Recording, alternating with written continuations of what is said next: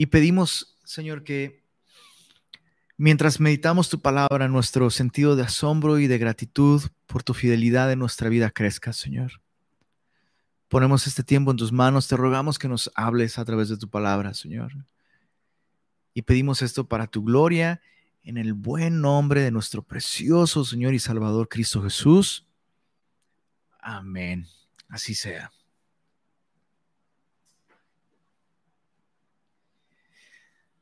Bien, pues abre tu Biblia en Isaías. Continuamos estudiando este, este, el primero de los libros proféticos en el Antiguo Testamento. Y el día de hoy hemos llegado al capítulo 9. La semana pasada terminamos el capítulo 8 y continuamos con este, con este eh, eh, enorme pasaje en el que Recuerda que Isaías no está escribiendo con capítulos, ¿verdad? Pero a partir del capítulo 7 eh, hasta el capítulo 12, Isaías está dando profecías que tienen que ver directamente con la nación, eh, con el reino del norte, con el reino de Israel en el norte, pero eventualmente toma esa profecía para el reino del norte y de alguna manera dirige exhortaciones al reino del sur. Recordemos, recordemos que el reino del norte fue el primero en ser llevado cautivo, eh, esto por el imperio asirio. Los asirios vinieron, conquistaron el reino del norte con una crueldad característica de la manera en la que ellos eh, operaban, intimidando, aterrorizando, eh, una enorme crueldad y entonces el reino del norte es llevado cautivo. Realmente el reino del norte nunca fue restaurado como, como reino en la nación de, Israel. Eh, eventualmente el, reino del sur regresa, regresa a Judá y, a través de, esa restauración nacional del reino del sur es que Dios puede llevar a cabo estos planes que tenía de enviar a través de la casa de David a un Mesías, a un Salvador, que no solo iba a salvar a su propio pueblo de sus pecados, sino que iba a ser luz a las naciones, iba a ser la esperanza y la luz de los gentiles incluso. Entonces, muchas de estas profecías, eh, por no decir toda la profecía de Isaías, realmente eh, giran en torno a esto, giran en torno a la esperanza de un redentor, la, esperanza de un Salvador. Y justamente en el capítulo 8 continuamos después de estos eh, capítulos en los que mm, Dios ha hablado de la invasión eh, a Judá, eh, de la caída de Damasco y de Samaria en el norte, y, Dios ha, dicho que un remanente fiel va a volver. Te recuerdo, está refiriéndose específicamente al reino del sur, y dice así en el capítulo 9, em, bueno, leamos desde el capítulo 8, verso 22, donde está hablando justamente de cómo van a ser llevados cautivos por, por los asirios, dice, y mirarán a la tierra y he aquí tribulación y, tinieblas, oscuridad y angustia, y serán sumidos en las tinieblas. Capítulo 9, verso 1. Mas no habrá siempre oscuridad para la que está ahora en angustia, tal como la aflicción que le vino en el tiempo, que livianamente tocaron la primera vez a la tierra de Zabulón y a la tierra de Neftalí, pues al fin llenará de gloria el camino del mar de aquel lado del Jordán, en Galilea de los gentiles. Entonces Dios dice, sí, voy a permitir que Asiria se lleve a la tribu del, al, al reino del norte, a Israel, a quien muchas veces se refiere como Efraín, voy a permitir que Asiria se los lleve cautivos, pero no siempre va a haber oscuridad, porque dice, eh, dice, no siempre va a haber angustia, tal como la aflicción que le vino en el tiempo, que livianamente tocaron la primera vez a la tierra de Zabulón y a la tierra de Neftalí. Está hablando de eh, ciudades en el norte de Israel. Eh, justamente en, en, esta región del reino del norte. Ahora, lo interesante es que estas dos ciudades que menciona aquí, Zabulón y Neftalí, fueron las primeras ciudades que Asiria atacó cuando invadió el reino del norte. Y muchísimos años más tarde, te recuerdo, el reino del norte es llevado cautivo por Asiria. Años más tarde, el reino del sur, Judá, es llevado cautivo por Babilonia y después Babilonia cae y después el, el imperio persa se levanta y Dios levanta a Ciro y Ciro, rey de los persas, permite que em, todos aquellos que fueron llevados cautivos de Judá puedan regresar. Quien quiera puede regresar a Jerusalén y pueden edificar otra vez el templo y reedificar la ciudad. Y esto permite que, em, bueno, Judá eh, se vuelva una vez más un reino que crece, que se establece y eventualmente de todas las tribus de Israel comienzan a regresar con el paso de los años hasta el punto en el que em, durante el tiempo del ministerio de Jesús nuevamente están pobladas estas regiones del norte, pero ya no es reino del norte y reino del sur. Es importante recordar eso. Y estas regiones del norte, Zabulón y Neftalí. Y dice aquí, al fin llenará de gloria el camino del mar. Realmente se está refiriendo al mar de Galilea. Y dice, de aquel lado del Jordán, en Galilea, de los gentiles. Y eso es muy interesante porque está haciendo referencia al ministerio del Señor Jesús. Nuestro Señor Jesús, em, tú lo sabes, su base de operaciones fue Capernaum, al norte y estas regiones que fueron tan golpeadas por Asiria, que fueron sumergidas literalmente en tinieblas y en oscuridad y en profundo dolor, fueron las regiones a las que principalmente el Señor Jesús le dio atención con su ministerio.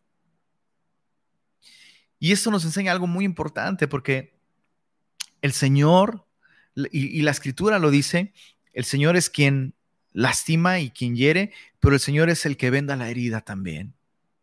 Y es muy bello, es muy, es muy bello este principio, porque tú y yo podemos atravesar esos procesos de corrección, de disciplina.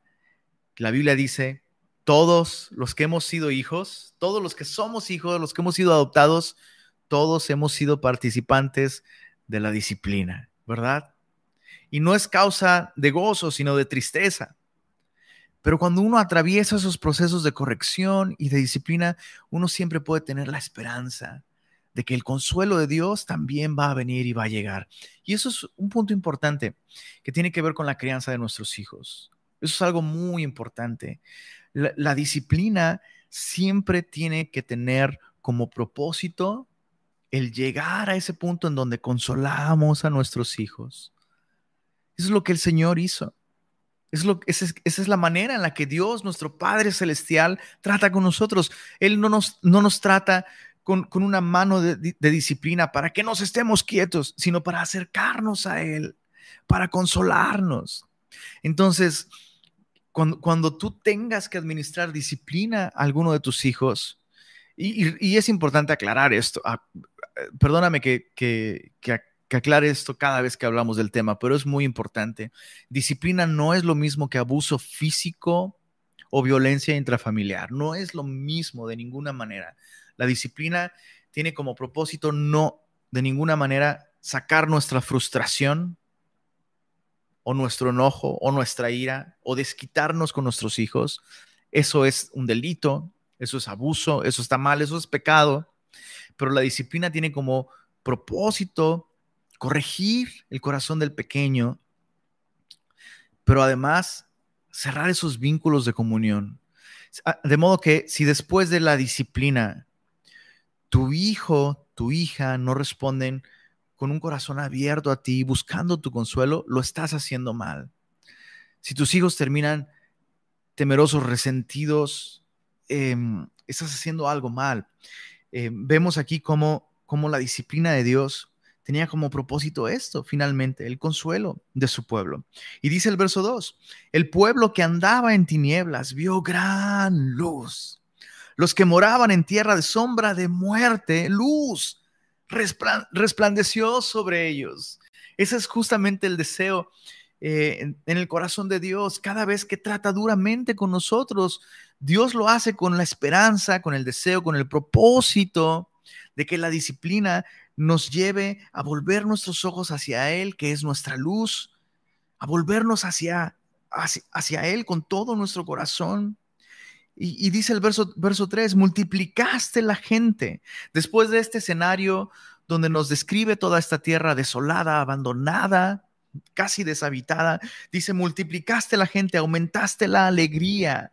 Se alegrarán delante de ti como se alegran en la siega, como se gozan cuando reparten despojos, porque tú quebraste su pesado yugo y la vara de su hombro y el cetro de su opresor como en el día de Madián. Eh, eh, Isaías, Isaías está haciendo un salto enorme en su profecía y, está viendo no solamente, no solamente está viendo el, el ministerio de Jesús en su primera venida, sino está viendo incluso la obra de Jesús y la restauración que Jesús traerá a la nación de Israel en su segunda venida. Recuerda, recuerda por favor que para los profetas eh, el ministerio de Jesús se, como que se entreponía, como que sobre, se sobreponía la primera y la segunda venida. Entonces los profetas solo veían que el, el Mesías vendría y sería rechazado, pero después sería recibido por la nación de Israel. Lo que ellos no veían es este periodo entre el rechazo y la gloria del Mesías y este periodo entre esas dos, em, entre esos dos sucesos es, la, es el periodo de la iglesia, que es un misterio, el misterio que en otros tiempos no se daba a conocer como ahora, dice, dice Pablo, es dado a conocer. Entonces, el profeta está viendo la aparición del Mesías en su primera venida, donde de un modo preferencial traería su palabra a aquellos que fueron muy golpeados. Recuerda que al corazón contrito y humillado Dios no desprecia. Y entonces estos que fueron muy golpeados son los que más respondieron y más recibieron con gusto, con, con humildad, con agrado la luz de su enseñanza. Pero luego dice, multiplicaste la gente. Se alegrarán delante de ti, porque quebraste su pesado yugo, la vara de su hombro y el cetro de su opresor, como en el día de Madián. Una referencia a Gedeón. Allá en el libro de los jueces, eh, Gedeón fue quien tuvo este enfrentamiento contra Madián junto con sus 300, ¿recuerdas? Dice el verso 5, porque todo calzado que lleva el guerrero en el tumulto de la batalla y todo manto revolcado en sangre serán quemados, serán pasto del fuego. Esa es una expresión, em, es una expresión que simplemente está refiriéndose a algo que ya no es más útil y entonces, pues bueno, saquemos provecho de él y echémoslo al fuego para calentarnos con ello, por lo menos, ¿no? Dice el verso 6, ¿por qué? Porque ya no va a haber guerra. Este es el fin de toda guerra, de todo enfrentamiento sangriento, de todo dolor. ¿Por qué? Verso 6, porque un niño nos es nacido, hijo nos es dado, y el principado sobre su hombro, y se llamará su nombre admirable consejero, Dios fuerte, Padre eterno, príncipe de paz. Lo dilatado de su imperio y la paz no tendrán límite sobre el trono de David y sobre su reino, disponiéndolo y confirmándolo en juicio y en justicia desde ahora y para siempre. El celo de Jehová de los ejércitos hará esto. Normalmente leemos estas porciones justamente en épocas decembrinas, que dicho sea de paso, pues ya están a la vuelta de la esquina, ¿verdad? Pero realmente Isaías no está pensando, eh, no está pensando, pues eso, en, una festividad, sino está pensando, literalmente está viendo el reino milenial de Jesús. Y es, es, muy interesante la manera en la que Isaías escoge los términos con los que habla de, este Mesías que el Señor está prometiendo. Lo primero que aprendemos sobre este Mesías es que será un Mesías humano, será, será un hijo de hombre. Dice el verso 6, porque un niño nos es nacido y es, eso está enfatizando su humanidad. Pero luego dice, hijo nos es dado. Y eso es algo que normalmente eh, yo creo que todos los, todos los grandes rabís, jamás, jamás imaginaron que este Mesías era Dios mismo hecho carne, el Hijo de Dios. Y esa es una de las razones por las que tropezaron con esta roca de salvación.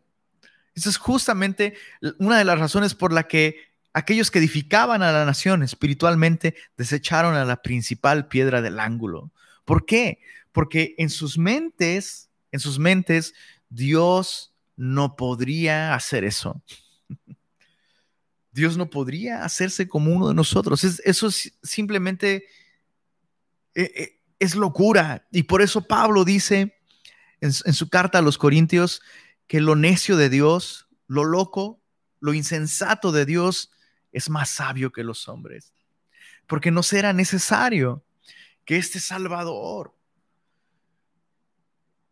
fuese humano como nosotros, para que, entendiendo perfectamente nuestra condición y siendo tentado en todo como nosotros, pudiese socorrer a aquellos que son tentados, porque Él mismo fue sin pecado. Entonces es maravillosa esta profecía porque vemos de, un modo de un modo bastante claro desde nuestra perspectiva, vemos de un modo muy claro que desde el principio Dios prometió que el Mesías sería tanto humano como divino, el Dios encarnado. Y solo me gustaría que, que meditaras en esto, en, en los títulos y la descripción que Isaías le da a este, a este niño que nos es nacido. Me encanta, me encanta esa expresión, nos es nacido. Nos, nos nació a nosotros. Este hijo nos es dado y el principado sobre su hombro y, y llamarás, se llamará su nombre Em, en nuestra traducción dice admirable y luego viene una coma y luego dice consejero, pero recuerda que en el hebreo no hay comas, no hay puntuación realmente. Y lo más lógico, siguiendo el tren de pensamiento, eh, es que eh, en el idioma hebreo está hablando de em, en pares, admirable consejero. es la primera descripción de este niño que nos es nacido, admirable consejero. No, sé qué me da cuando a, veces la gente, la gente pide hablar con el pastor y, piden, piden una, ¿qué es lo que piden? Piden una asesoría o consultoría. También he escuchado eso. necesito una consultoría. Necesito una asesoría. Y me, parece peculiar porque, em, bueno, el pastor no es finalmente quien da el consejo. Realmente lo que buscamos es el consejo de Dios en su palabra, porque ¿quién está mejor calificado para dirigirnos, guiarnos, darnos sabiduría que aquel que creó la vida y todas las cosas, aquel que, aquel que gobierna Y este Jesús no es un consultor, no es un asesor, es un admirable consejero. Entonces, hay una gran diferencia entre buscar asesoría o consultoría y buscar el consejo de Dios a través de su palabra. Em, vale la pena aclarar de una buena vez, el pastor no es un consultor, no es un asesor, eh, es un maestro de la palabra que siempre va a intentar, a procurar llevarte a a considerar todo el consejo de Dios. Entonces, admirable consejero, esa es la característica de Jesús. Vale la pena preguntarse, ¿dónde buscas consejo? Si Dios ya te dio en Jesús un admirable consejero. Es Dios fuerte, él es Dios fuerte. La Biblia nos dice que Él perfecciona su poder en nuestra debilidad. En otras palabras, cuando yo considero que yo puedo solo, Él no va a meter su mano. Pero cuando yo reconozco yo no puedo, ah, Él es fuerte. Él es Dios fuerte. Él es Padre eterno. Padre eterno. Y claro que hay un sentido en el que Jesús eh, eh, de hecho, Jesús recibe muchísimos títulos en la escritura. Uno de ellos es em, hermano mayor, Él es nuestro hermano mayor, pero también Él es autor de nuestra salvación y aquí se le llama Padre Eterno. Muchas profecías hablan de Jesús em, conversando con el Padre Celestial diciendo yo y los hijos que Dios me dio. Entonces, en un sentido, Jesús es nuestro hermano mayor. En otro sentido, en algunos aspectos, Jesús es, es nuestro Padre, es, esta figura de autoridad. Pero realmente lo que está diciendo aquí, em, cuando dice Padre eterno, eh, la mejor traducción sería Padre de lo eterno. Todo aquello que nosotros tenemos y que es eterno, lo obtuvimos de Jesús. Jesús es la fuente de todos aquellos beneficios eternos en nuestra vida. Mm, no recuerdo si fue Charles Spurgeon quien dijo, creo que, creo que Charles Spurgeon, seguramente él lo dijo. Em, dijo, si quieres algo eterno, solamente lo puedes conseguir de Jesús. Y eso es algo muy bello. Es, una idea muy bella. Todo lo eterno, todo lo verdaderamente duradero que tú y yo tenemos, lo, lo hemos obtenido por Cristo. Pero también es príncipe de paz. Príncipe de paz. Es decir, es aquella autoridad que cuando gobierna, aquellos gobernados por Él experimentan su paz. Y eso es un principio muy importante para nosotros. Muchas veces, aún como cristianos, podemos vivir momentos en los que no tenemos paz. Y la pregunta sería, bueno, ¿estoy permitiendo que Jesús gobierne mi vida? Porque tal vez por eso no tengo paz el día de hoy, aunque soy cristiano. Tal vez es porque no estoy dejando que Él sea ese admirable consejero.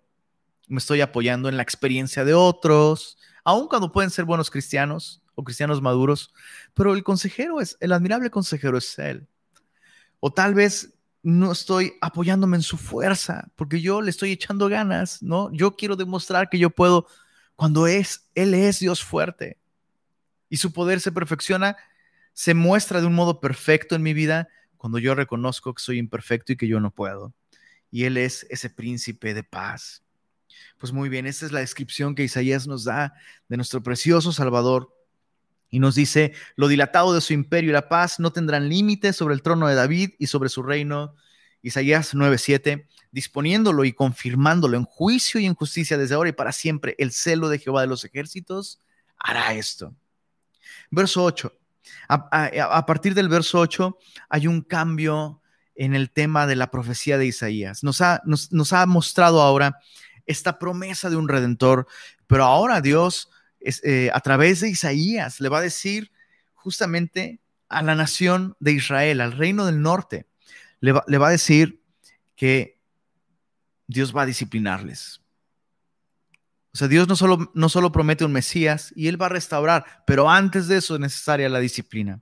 Dice el verso 8, el Señor envió palabra a Jacob y cayó en Israel, esto es el reino del norte, y lo sabrá todo el pueblo. Efraín es otra manera de referirse al reino del norte. Efraín y los moradores de Samaria, Samaria, la capital del reino del norte, que con soberbia y con altivez de corazón dicen, los ladrillos cayeron, pero edificaremos de cantería. Cortaron los cabrahigos, pero en su lugar pondremos cedros.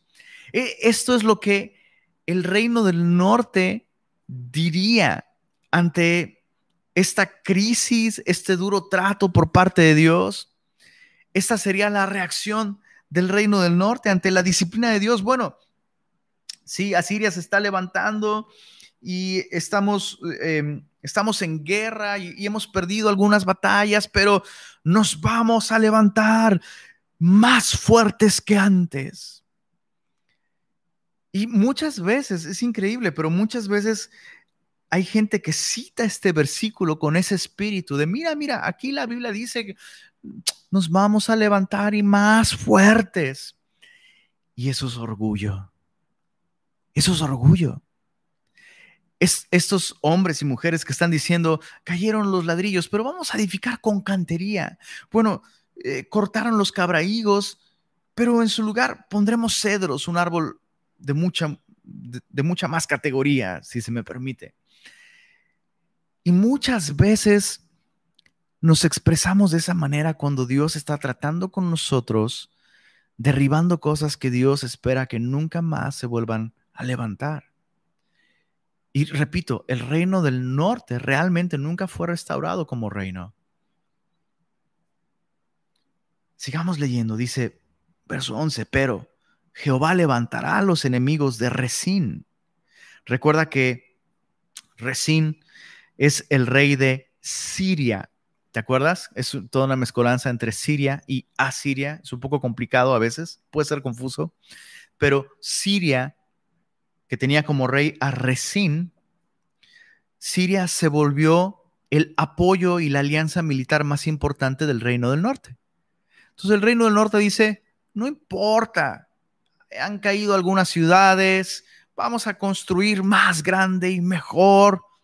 No, Jehová levantará a los enemigos de Resín contra él y juntará a sus enemigos.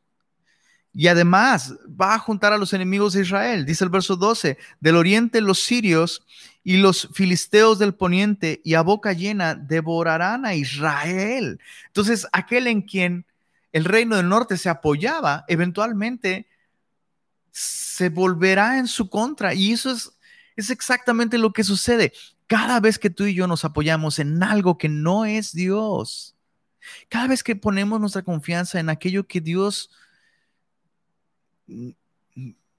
no desea que sea la fuente de nuestra esperanza, Dios por nuestro bien permite que aquello en lo que confiamos, como decimos por ahí, termina, em, termina disparándonos por la culata, una cosa así. ¿Cómo era? ¿Cómo era el dicho? ¿Está en Proverbios? No, no creo que esté en Proverbios. es un dicho popular. Le salió, le salió el tiro por la culata, ¿no? significa que en lugar de disparar para adelante, disparó para atrás. Y es, exactamente lo que va a suceder. Y dice el verso, verso 12, ni con todo eso ha cesado su furor, sino que todavía su mano está extendida. En otras palabras, Dios le está diciendo a Israel, aquellos en quienes confías, los voy a usar para enseñarte una lección que desde el principio debiste confiar en mí. Debiste confiar en mí. Pero no, no voy a terminar con eso. O sea, eh, eh, de, alguna manera en, toda esta sección, hasta el capítulo 10, verso 4, vemos, si me permites la expresión, vemos cuatro varazos de Dios. ¡pum! Barazo uno. ¿no? Israel preguntando, ah, ya, ya terminaste, ya, no, ahí va otro. ¡Pum! ¿Ya terminaste? No, ahí va otro. ¡Pum! Por favor, ya, uno más. ¡Pum! Barazo. Entonces vemos como dice, ni con todo esto ha cesado su furor, sino que todavía su mano está extendida. Pero el pueblo no se convirtió, verso 13, al que lo castigaba, ni buscó a Jehová de los ejércitos. Otra vez, el propósito de la disciplina es que nosotros nos volvamos al Señor. Ese es el propósito de la disciplina. El propósito de la disciplina nunca es alejarnos, sino al contrario, hacernos partícipes de su santidad, que tengamos una comunión más profunda con el Señor. Entonces vale la pena preguntarse, ¿cómo reacciono yo? O incluso si el día de hoy estoy en un proceso de disciplina, ¿Cómo estoy respondiendo a eso? ¿Estoy volviéndome al Señor con todo mi corazón o estoy buscando más puntos de apoyo que no son el Señor? Apoyándome en mis amigos, aun cuando sean amigos cristianos, pero no en el Señor. Apoyándome en mi economía, apoyándome, no sé, en cualquier otra cosa, pero no volviéndome al Señor. Y tal vez con esa mentalidad le voy a echar ganas y hasta con versículos bíblicos, todo lo puedo en Cristo que me fortalece. Y a veces lo que tenemos que reconocer es que aquello que Dios nos está quitando, aquello que Dios está derribando, Dios desea que nunca más lo volvamos a edificar. Pero el pueblo no se convirtió al que lo castigaban y buscó a Jehová de los ejércitos. Y Jehová cortará de Israel cabeza y cola. Cabeza lo principal, cola lo último. Rama y caña en un mismo día. El anciano y venerable de rostro es la cabeza, el profeta que enseña mentira es la cola.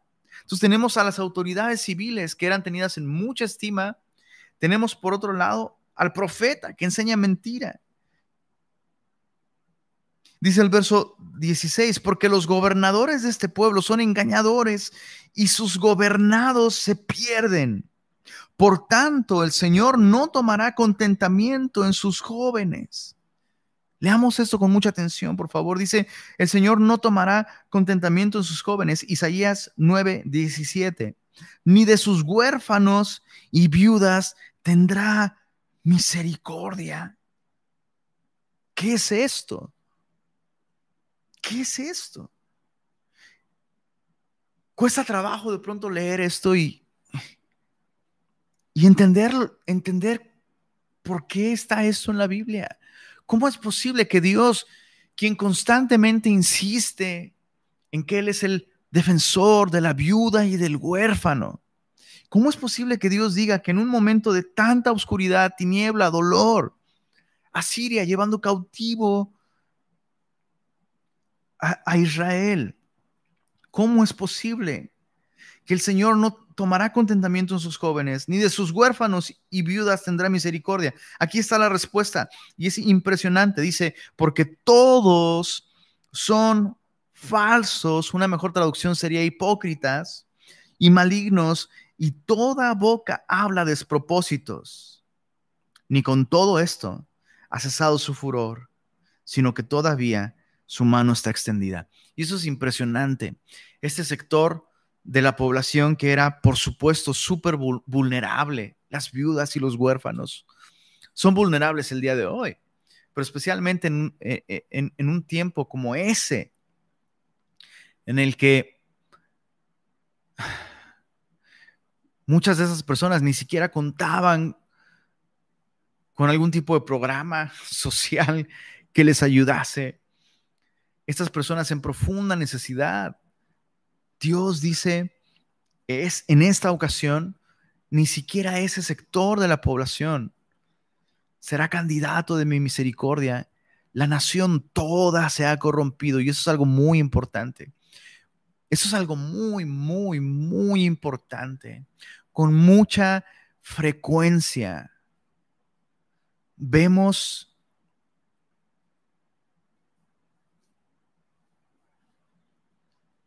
vemos la necesidad social que nos rodea con demasiada simpleza. Solemos pensar que los pobres, por ser pobres, son gente buena, son gente que ha sufrido, son gente noble. incluso eh, eh, recuerdo que estaba leyendo un artículo justamente sobre esto, aunque estaba más orientado a, una perspectiva política, pero, pero ese artículo mencionaba cómo incluso en la época dorada del cine mexicano se, se romantizó a los pobres, ¿no? Y tenemos a nuestro buen Pepe el Toro con un corazón de oro, ¿no? Hijo, mano, cómo sufrió y pobrecito. Y como que, como que tenemos esta idea, este concepto de que automáticamente por ser pobres y por ser necesitados son personas nobles y buenas. Y lo que sucede con esa perspectiva es que ignora por completo lo que la Biblia enseña sobre la condición de la humanidad y especialmente en un tiempo como este en el que estamos viviendo aquí. Me atrevería a decir aquí en México, por supuesto, digo, es aquí donde estamos. Es sorprendente descubrir que de pronto muchos cristianos piensan también de la misma manera con mucha simpleza. Los pobres son los buenos, los ricos son los malos. Y ese es un grave error. Ese es un grave, grave, grave, grave error. Nuestra condición económica, nuestra posición social, de ninguna manera es un indicador de nuestra condición espiritual. La Biblia nos dice que todos somos pecadores. Puede haber Puede haber personas con muchos recursos que son nobles, encomiables, dignas de, de, de alabanza incluso. Pero puede haber personas con muchos recursos que son literalmente criminales. Y lo mismo sucede con una persona de pocos recursos y en muchísima vulnerabilidad y necesidad. Puede haber personas con un corazón noble, pero también puede haber personas con un corazón completamente corrompido. El punto es que todos nosotros somos pecadores y nuestra condición social de ninguna manera cambia la naturaleza del hombre. Solo el Evangelio puede transformar el corazón del ser humano. Por eso es que, por eso, por eso es que la necesidad más grande de todas las personas es el Evangelio. Por eso es que nosotros en Semilla de Mostaza como iglesia, no, o sea, hay iglesias que hacen estudio de mercado. Bueno, vas a plantar una iglesia, ¿cuál va a ser tu target? ¿Cuál, cuál va a ser el perfil? ¿Cuál, cuál va a ser ese grupo de mercado al que estás dirigiéndote? Nosotros no hacemos eso. Porque creemos que Dios nos ha llamado a predicar el Evangelio a todo lo que se mueva, a todo lo que respira porque todos los hombres somos pecadores, por cuanto todos pecaron, todos están destituidos de la gloria de Dios. No importa si lo ves con una super troca manejando en San Pedro, o si lo ves bajo el puente junto al hospital universitario, la necesidad de todas las personas es el Evangelio. Y aun cuando hacemos eh, obras de misericordia, como lo hemos hecho, hemos llevado ropa, hemos llevado comida, pero eso es solamente un pretexto para predicar el Evangelio, predicar las buenas nuevas. Semilla Monterrey, necesitamos ver la vida como Dios la ve. Necesitamos ver nuestra ciudad, nuestros vecinos. Necesitamos ver las circunstancias actuales bajo los ojos de la eternidad. La necesidad más grande del hombre es reconciliarse con Dios. Entonces vemos aquí como Dios está tratando con Israel de un modo tan duro que en esta ocasión Dios va a dejar caer su disciplina sobre todos, incluso sobre huérfanos y viudas. Verso 18, capítulo 9 de Isaías, porque la maldad se encendió como fuego, cardos y espinos devorará, y se encenderá en lo espeso del bosque, y serán alzados como remolinos de humo por la ira de Jehová de los ejércitos se oscureció la tierra y será el pueblo como pasto del fuego. El hombre no tendrá piedad de su hermano. Cada uno hurtará a la mano derecha y tendrá hambre. Y comerá a la izquierda y no se saciará. Cada cual comerá la carne de su brazo. Manasés a Efraín y Efraín a Manasés. Y ambos contra Judá. Eh, recuerda que Manasés y Efraín son las eh, dos tribus más prominentes del reino del norte. Son las dos tribus más grandes, con más influencia del reino del norte. Manasés y Efraín se volverían en contra de ellos, siendo del mismo reino, y un reino dividido contra sí mismo no puede prevalecer. Y además, estos dos en contra de Judá y luego dice el verso 21, ni con todo esto ha cesado su furor, sino que todavía su mano está extendida. Capítulo 10, verso 1, ay de los que dictan leyes injustas y prescriben tiranía para apartar del juicio a los pobres y para quitar el derecho a los afligidos de mi pueblo, para despojar a las viudas y robar a los huérfanos. ¿Y qué haréis en el día del castigo? ¿A quién os acogeréis para que os ayude? Cuando venga de lejos el asolamiento, está hablando de Asiria, ¿en dónde dejaréis vuestra gloria? Pareciera una contradicción. Dios dice, voy a tratar duro con la nación, todos se han corrompido, todos, desde el venerable hasta el profeta que habla mentira, desde esas familias de influencia hasta las viudas y los huérfanos, todos se han corrompido. Y este trato duro hará que esta nación se reforme en su corazón, que se vuelvan. Han escuchado mi palabra, pero la han desechado Y este duro trato, esta disciplina hará que se vuelvan de todo corazón. Pero, pero no voy a tener misericordia, dice Dios, en esta ocasión, ni siquiera de la viuda y del huérfano. Y luego dice, hay de aquellos que abusan de la viuda y del huérfano. Pero una vez más es importante recordar el contexto. Dios está haciendo una distinción entre la condición espiritual de la gente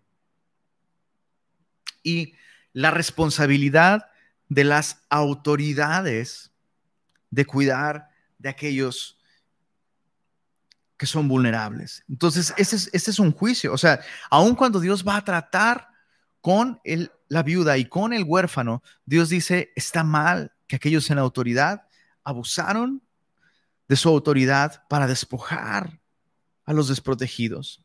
Dice el verso 4, sin mí se inclinarán entre los presos y entre los muertos caerán, ni con todo esto ha cesado su furor, sino que todavía su mano está extendida. Terrible. Terrible. verso 5. A partir del verso 5 del capítulo 10 hay un cambio en la profecía de Isaías y ahora este es este es un ay en contra de Asiria. Recuerda que Asiria es la nación que Dios va a usar para llevar cautivo al reino del norte. Em, y dice en el capítulo 10, verso 5, oh Asiria, o una mejor traducción sería ay, Asiria. Este es un ay de Dios. Vara y báculo de mi furor. En su mano he puesto mi ira. Le mandaré contra una nación pérfida esta palabra pérfida es la misma del capítulo 9, verso 17, que se traduce como falsos. Es una nación hipócrita, traidora. Le mandaré contra una nación pérfida y sobre el pueblo de mi ira le enviaré para que quite despojos y arrebate presa y lo ponga para ser hollado como lodo de las calles. Eh, ¿Te recuerda algo estos dos términos, despojos y presa. Recuerda que el segundo hijo de Isaías, Maher Salal Hasbaz, significa la presa se apresura, el despojo se avecina. Entonces, Isaías está usando los nombres de sus hijos para transmitir estos mensajes. Y lo que está diciendo aquí, este es un ay para la, nación de, Asiria a quien Dios escribe, el profeta describe como la vara de Dios, como el báculo de su furor. Y, quiero, que, quiero que pienses cómo en ese tiempo, o sea, imagina cómo reaccionó la nación cuando escuchó al profeta Isaías decir, los asirios son la vara en la mano de Dios para corregirnos. O sea, quiero que imagines que sucede algo terrible en tu vida y que de pronto te encuentras con el profeta Isaías y el profeta Isaías te dice, eso terrible que está sucediendo es algo que Dios está usando para disciplinarte. Bastante fuerte. Bastante fuerte. Y, yo, yo, meditaba en esto y, tengo tengo dos, dos enseñanzas, dos cosas que me enseña esto. ¿Cómo, Dios, ¿Cómo Dios puede decir que Siria es un instrumento en sus manos? ¿Cómo Dios puede usar una nación tan terrible, tan cruel? Pero eso es un principio. Dios puede usar cualquier circunstancia y cualquier persona para tratar con nosotros, para corregirnos. Y muchas veces pudiéramos pensar, bueno, ¿y este quién es para corregirme si es un paganote, no? O él está peor que yo, podría haber dicho la nación de Israel.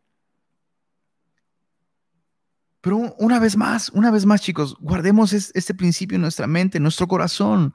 Dios puede usar cualquier circunstancia o cualquier persona para tratar con nosotros, para corregirnos. Pero es que Él está siendo injusto y puede ser cierto.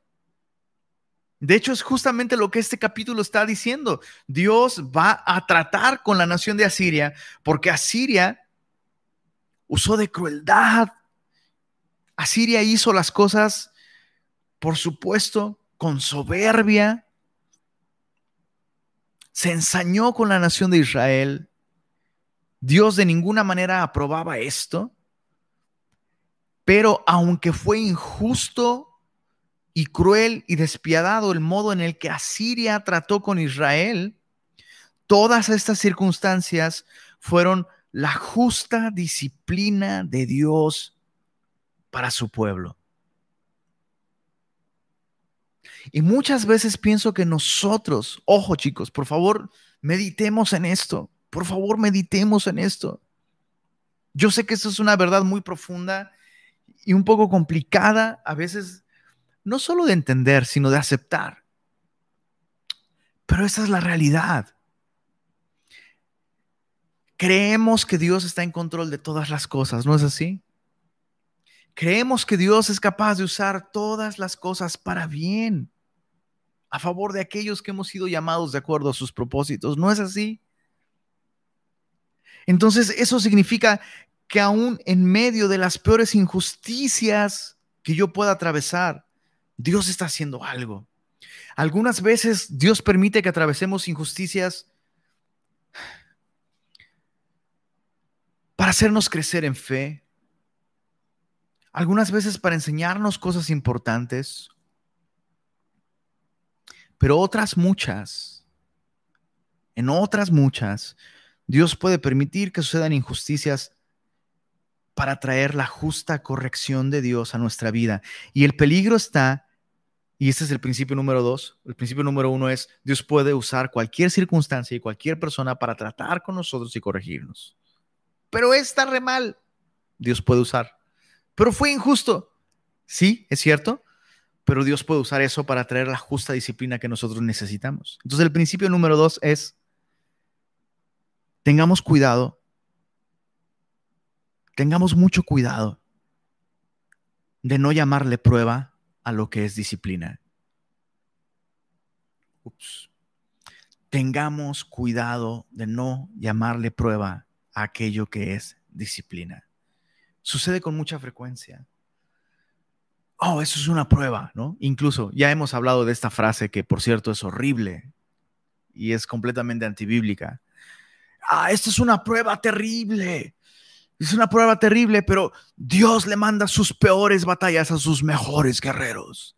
Entonces, fíjate cómo somos tan mañosos y estamos tan perdidos y tan ciegos que estando tan mal y en medio de nuestra disciplina, terminamos convirtiendo toda esa situación en una situación en la que de alguna manera nosotros somos los héroes, hijo.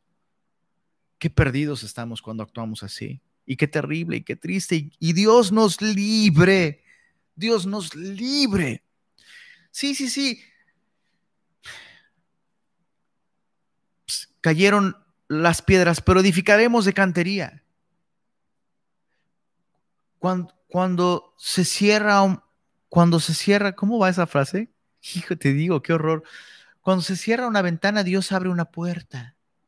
¿De, ¿de dónde sacas esos versículos, bro?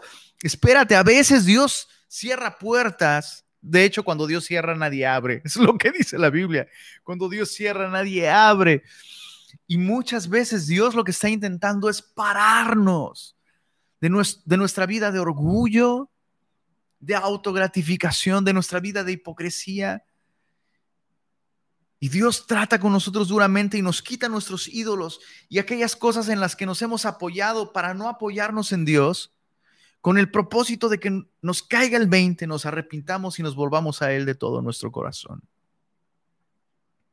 Pero eso no va a suceder. Si seguimos, estoy en una prueba.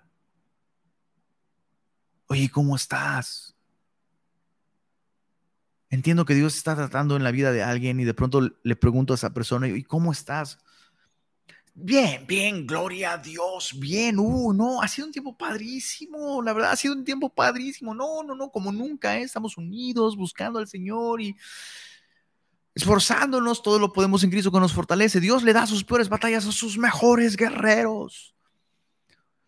Cayeron, sí, cayeron las piedras, pero vamos a reedificar con cantería. Cuidado. Ya me detuve demasiado en este punto, pero cuidado. Cuidado, cuidado, cuidado. No, no caigamos en la actitud de Israel que ellos, los asirios, están súper mal. De hecho, tan es así que justamente, justamente el profeta Jonás, ¿a quién crees que fue enviado? A los asirios. El profeta Jonás fue enviado a Nínive, la capital del imperio de Asiria. Y justamente esa es la razón por la que Jonás dice, Nel, no voy a ir a predicar allá. No, ¿cómo voy a ir a predicar allá? Esos pecadores de pacotilla, no, no, no voy a ir. Son horribles personas. y muchas veces podemos pensar así nosotros. Dios puede estar usando a alguien o algo en nuestra vida que encontramos reprobable, injusto, despreciable. Cuando tal vez Dios está usando todo eso para ayudarnos a ver que los reprobables y los injustos y despreciables somos nosotros por nuestra hipocresía, por nuestro pecado, por nuestra dureza de corazón. Cuidado, cuidado con llamarle prueba a todo, incluso aquello que es disciplina o corrección. Dice el verso, sigamos leyendo, dice, verso 7, aunque él no lo pensará así. Esto es el rey de Asiria. Ni su corazón lo imaginará de esta manera, sino que su pensamiento será desarraigar y cortar naciones no pocas, porque él dice, esto es el rey de Asiria, el rey de Asiria dice esto, mis príncipes, ¿no son todos reyes? ¿No es Calno como Carquemis, Amat como Arfad y Samaria como Damasco? Entonces, e, está diciendo, las próximas ciudades que estoy a punto de atacar son como las anteriores que ya he conquistado. Es lo mismo. Como halló mi mano, Isaías 10:10, como halló mi mano los reinos de los ídolos, siendo sus imágenes más que las de Jerusalén y de Samaria, como hice a Samaria y a sus ídolos, ¿no haré también así a Jerusalén y a sus ídolos? Entonces está, está hablando entonces de el rey de Asiria ya habiendo conquistado al reino del norte. Entonces ahora la profecía de Isaías tiene que ver con el reino del sur, con Judá. Y Dios le está diciendo al reino del sur, hey, yo he visto la soberbia del rey de Asiria, que piensa, que piensa que el Dios al que ustedes adoran es como cualquiera de los ídolos de las otras naciones. Él está diciendo, como hice a Samaria, reino del norte, y a sus ídolos, ¿no haré también así a Jerusalén y a sus ídolos?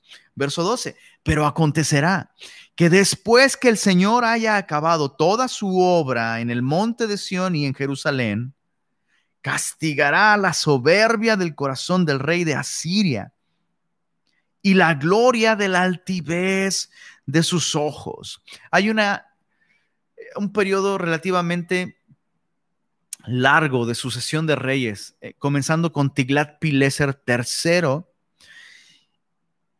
que eventualmente llega hasta Sennacherib. El rey de quien está hablando esta profecía no es Tiglat-Pileser III, sino Sennacherib, muchos años después de que el reino del norte es llevado cautivo.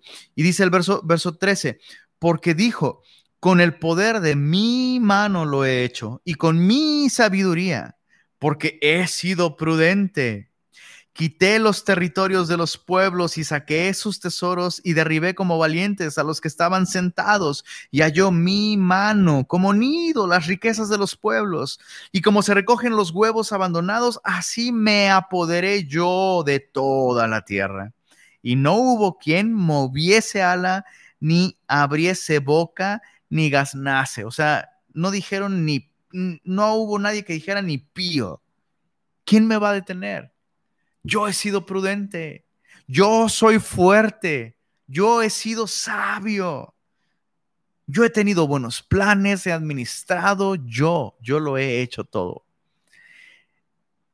Sigamos leyendo. Híjole, uno sabe, uno sabe que cuando alguien empieza a presumir, presumir, presumir, presumir, dicen por ahí, más pronto cae un hablador que un cojo. Dice el verso 15. Me encanta cómo Isaías transmite la palabra del Señor. Verso 15, ¿se gloriará el hacha contra el que con ella corta? ¿Se ensoberbecerá la sierra contra el que la mueve? Como si el báculo levantase al que lo levanta, como si levantase la vara al que no es leño. O sea, es una manera muy, muy poética de decir, ¿desde cuándo le tiran los patos a las escopetas? ¿No? El rey de Asiria cree que por su gran intelecto y prudencia y sabiduría y fuerza ha logrado conquistar tanto, cuando realmente Dios ha permitido, Dios, Dios le ha dado al rey de Asiria tantas victorias y tanto poder, porque Dios está usando al rey de Asiria para tratar con su pueblo. Pero, pero, pero el rey de Asiria piensa que de hecho, uno de los títulos que se dio a sí mismo el rey de Asiria es Rey de Reyes y Señor de Señores. Básicamente, soy Dios. Es lo que él pensaba. Soy Dios. Ningún Dios me ha podido detener. Ningún Dios ha podido parar mi gran poder. Y antes de reírnos del rey de Asiria, meditemos en nosotros. ¿Cuántas veces, cuántas veces le robamos a Dios su mérito, sus créditos, su gloria, para dárnosla a nosotros mismos. Ay, es que yo le compartí. Ah, sanó. Fulanito sanó. Uh, ah. Eh, por cierto, yo oré por él. Ah, y es que he planeado y Dios me ha dado, Dios me ha dado mucha sabiduría. Digo, lo digo con humildad porque Dios también me ha dado mucha humildad. Para gloria de Dios, lo estoy contando para gloria de Dios, por supuesto. Cuidado con eso. He escuchado cristianos, cristianos, escucha esto, cristianos atribuirle el no enfermarse durante este tiempo de COVID e, es que yo me he cuidado. Es que yo tengo una genética. Mm, no, mi genética. yo soy muy fuerte. A mí la enfermedad, no. Bueno, Dios, Dios, Dios me la ha dado, pero soy súper fuerte. No, no, no, manches. Cuidado, cuidado, cuidado, cuidado. ¿Qué tienes que no hayas recibido? Le pregunta Pablo a los Corintios. ¿Qué tienes el día de hoy que no hayas recibido? Y si lo recibiste, ¿por qué te glorías como si no lo hubieras recibido? Cuidado. Por esto, el Señor Jehová de los ejércitos enviará debilidad sobre sus robustos, y debajo de su gloria encenderá una hoguera como ardor de fuego. Y la luz de Israel, está hablando del Mesías, la luz de Israel será por fuego y su santo por llama, que abrace y consuma en un día sus cardos y sus espinos. La gloria de su bosque y de su campo fértil consumirá totalmente. Está hablando en un sentido poético de su ejército, describiendo a su ejército como un enorme bosque nutrido y tupido, con árboles fuertes y erguidos. Bueno, la gloria del Mesías acabará con su bosque. Verso 19, y los árboles que queden en su bosque serán en número que un niño los pueda contar. Y yo no sé cuántos niños tú conoces, y está hablando de un niño pequeño, de un niño que apenas está aprendiendo incluso a contar, que pueda pasar lista en un ejército. O sea, Sofía, mi hija, que justo hoy cumple tres años, por cierto, ya cuenta, ya cuenta casi hasta diez. Casi, a veces los mezcla los números. Pero aquí Isaías dice, bueno, Sofía podrá contar a los soldados que queden de pie.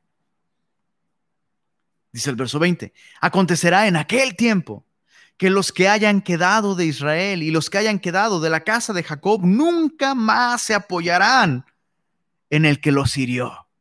Aprenderán su lección, sino que se apoyarán con verdad en Jehová, el Santo de Israel. El remanente volverá, el remanente de Jacob volverá. Este es el otro nombre de, de el otro hijo de Isaías, Sear Hasub, un remanente volverá. El remanente volverá al Dios fuerte, porque si tu pueblo, oh Israel, fuere como las arenas del mar, el remanente de él volverá.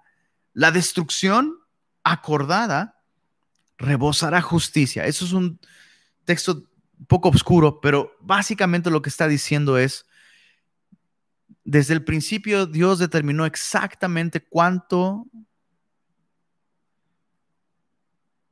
tiempo iba a durar su disciplina, qué tan duro iba a dar sus barazos y cuántos barazos iba a dar. Y eso es algo sorprendente. Cuando, Dios en su ira, porque aquí está hablando de su ira, cuando Dios en su ira trata con nosotros, con nuestro corazón duro, su ira, su ira siempre está bajo el control de su fidelidad, de su sabiduría, de su gracia y de su amor. A veces pensamos que la ira de Dios es como esta explosión, que Dios se descontrola y ya estuvo y pum. Y no es así. Y esto, por un lado, me da más miedo, pero por otro lado me da más confianza. Más miedo porque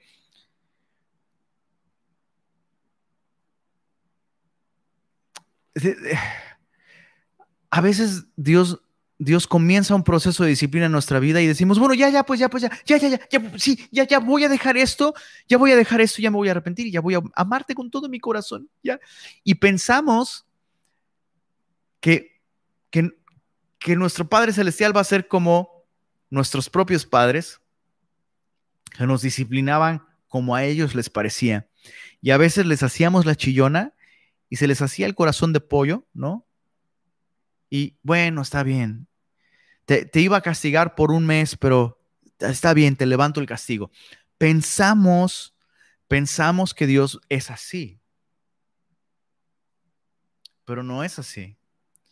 Cuando Dios inicia un proceso de disciplina en nosotros, su ira nunca es una explosión descontrolada que de pronto va a hacer que Dios diga, ay, ay, no, ya, perdón, híjole, se me pasó la mano, no, ya, ya vi que ya lloraste un chorro, ya, bueno, ya, ya, ya, ya, ya, ya, ya, ya, pacho chiquito. Dios es tan fiel, tan fiel, tan fiel,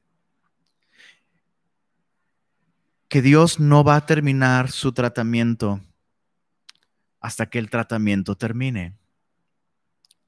¿Te ha pasado que has suspendido un tratamiento? Ya me siento mejor. Suspendes el tratamiento, el antibiótico y el virus regresa y es peor. Dios no hace eso con, con sus hijos. Por eso te digo que me da más miedo, porque no puedo hacer la chillona. Bueno, ya, ya, ya. Este, oye, estás abusando de esto, de esta situación.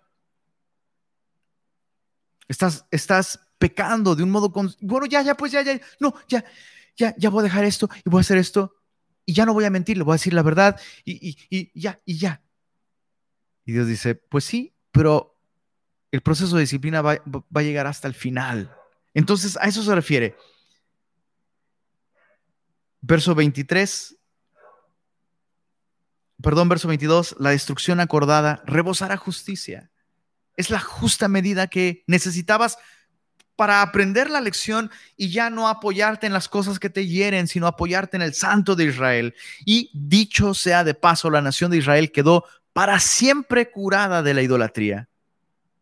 Interesante.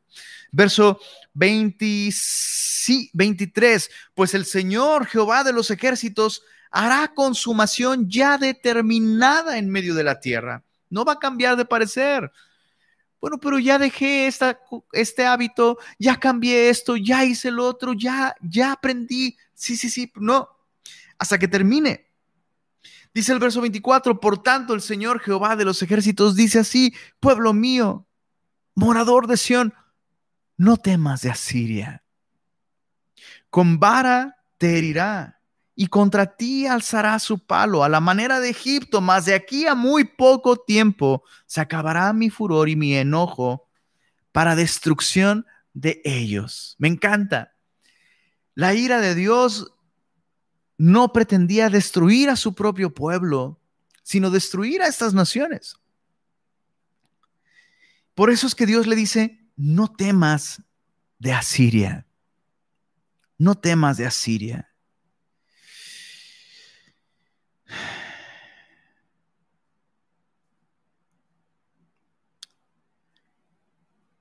Y aun si tú estás el día de hoy en un proceso de disciplina en el que tú piensas, Dios me va, Dios me va a destruir, no es así. No es así.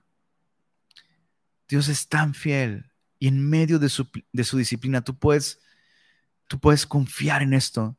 Dios no te disciplina para destruirte, dice el autor de los Hebreos en el capítulo 12, sino, sino para que participemos de su santidad. Esa palabra participemos de es la palabra coinonía. Nos encanta usar esa palabra en contextos que no tienen que ver con coinonía. Dios dice, mi disciplina permite que tú y yo tengamos coinonía en cosas importantes como mi santidad.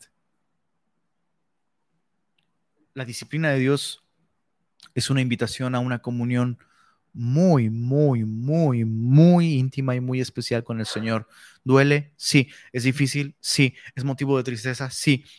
Pero después, después, después da fruto apacible de justicia en la que, en aquellos que han sido ejercitados en ella. Dice el verso 26, levantará Jehová de los ejércitos azote contra él, contra el rey de Asiria, como la matanza de Madián en la peña de Oreb y alzará su vara sobre el mar como hizo por vía de Egipto. Acontecerá en aquel tiempo que su carga será quitada de tu hombro y su yugo de tu cerviz. Y el yugo se pudrirá a causa de, dice aquí, de la unción. Una mejor traducción sería del ungido, del Mesías. El, Mesías, con el poder de su Espíritu Santo, es el único que puede hacernos libre libres de nuestras propias concupiscencias, de nuestro propio pecado, de nuestras propias luchas con nuestro corazón perverso y engañoso. Es el poder de Cristo, el poder del Mesías, que nos hace libres de ese terrible yugo del pecado. Versos 28 al 34 son una descripción de cómo Dios va a librar a, Judá, dice el verso 28. Es una descripción muy poética donde se describe de un modo muy eh, dramático cómo el rey de Asiria va a venir en contra de Judá, pero Dios va a salir en defensa de su pueblo. Y dice así, verso 28, vino hasta Ahat, pasó hasta Migrón, en Micmas contará su ejército. Pasaron el vado, se alojaron en, en Jeba, Ramá tembló, Gabaa de Saúl huyó. Eh, eh, empieza a describir ciudades muy al norte que incluso no son parte del territorio de Israel y después comienza a mencionar ciudades que están muy al norte del territorio de Israel, como Ramá o Gabá de Saúl. Verso 30 dice, grita en alta voz, hija de Galim, haz que se oiga hacia Lais, pobrecilla Anatot. Madmena se alborotó, los moradores de Jebim huyen aún vendrá día cuando reposará en Nob. Y Nob ya es un monte desde el cual se puede ver incluso em, el monte Sión, la ciudad de Jerusalén. Aún vendrá día cuando reposará en Nob, alzará su mano al monte de la hija de Sión, al collado de Jerusalén. Esto es amenazándole como en señal de victoria. Esto es el rey de Asiria. He aquí el Señor Jehová de los ejércitos desgajará el ramaje con violencia y los árboles de gran altura, hablando de esta altivez de los soldados del rey de Asiria, los árboles de gran altura serán cortados y los altos serán humillados, y cortará con hierro la espesura del bosque y el Líbano caerá con estruendo. Em, justamente esto hay una descripción en el capítulo 37 de Isaías. En el capítulo 37 se describe cómo exactamente es, esto es lo que sucede. Muchos años después sucederá esta profecía, se cumplirá. Y en una sola noche, o sea, el rey de Asiria ya está con todo su ejército a punto de atacar a Jerusalén, con un ejército de 185 mil soldados. Y la noche antes de la batalla, el ángel de Jehová pasa por el campamento de los asirios y a la mañana siguiente, todo ese campamento de soldados se vuelve un cementerio masivo de 185 mil cadáveres. Qué buena historia para esta temporada de Halloween, ¿verdad? De terror. De terror. De terror para aquellos que no han puesto su confianza en el Señor. Pero para el reino del sur, esa es una invitación a no temer no temas, dice el Señor. Yo no he venido a destruirte y este trato duro no es para destruirte, sino para que te conviertas a mí. Qué importante es que cada uno medite y reconozca delante del Señor en dónde nos encontramos. Tal vez tú te identificas con el reino del norte, que ya se desató la disciplina de Dios y ya estás en ese proceso y como dice nuestra querida hermana María del Sol, lo mejor que puedes hacer es flojito y cooperando, papá. No resistas la disciplina ni desmayes cuando eres por el reprendido. O tal vez te identificas con el reino del sur, que estás viendo cómo la disciplina llega aquellos que están cerca y Dios está diciendo, hey, el rey de Asiria va a venir en contra tuya también. Y yo también estoy tratando cosas contigo. Así que antes de decir, ay, los del norte están bien mal, oh, cuidado. También estoy tratando cosas contigo, pero si confías en mí, yo voy a librarte. Pon tu confianza en mí y no en aquellas cosas que no salvan. ¿Dónde estamos nosotros? Estás en un proceso de disciplina, cobra aliento, el Señor es fiel. Estás en este momento en el que Dios te está advirtiendo, hey, cuidado, estás poniendo tu confianza en cosas donde no deberías poner tu confianza. Vengamos al Señor, pongamos nuestra confianza en Él, Él es nuestra salvación, en Él debe estar nuestra esperanza, en Él debe estar nuestra confianza. Nos ha dado un precioso redentor, Cristo Jesús. Él debe ser nuestro admirable consejero, no nuestro consultor, ¿verdad? No nuestro asesor, nuestro admirable consejero. Él es nuestro Dios fuerte. Reconoce en ti mismo, por ti mismo. No puedes vivir la vida que Dios te ha llamado a vivir. Separados de Él, nada podemos hacer. Nuestra es la debilidad, nuestra es la confusión de rostro, nuestro, nuestro es el error, suya es la gloria no seamos como el rey de Asiria. No, es que yo he, yo me he aplicado, le he echado ganas, ya no hago estas cosas, ya no, ya no hago estas otras, leo mi Biblia todos los días.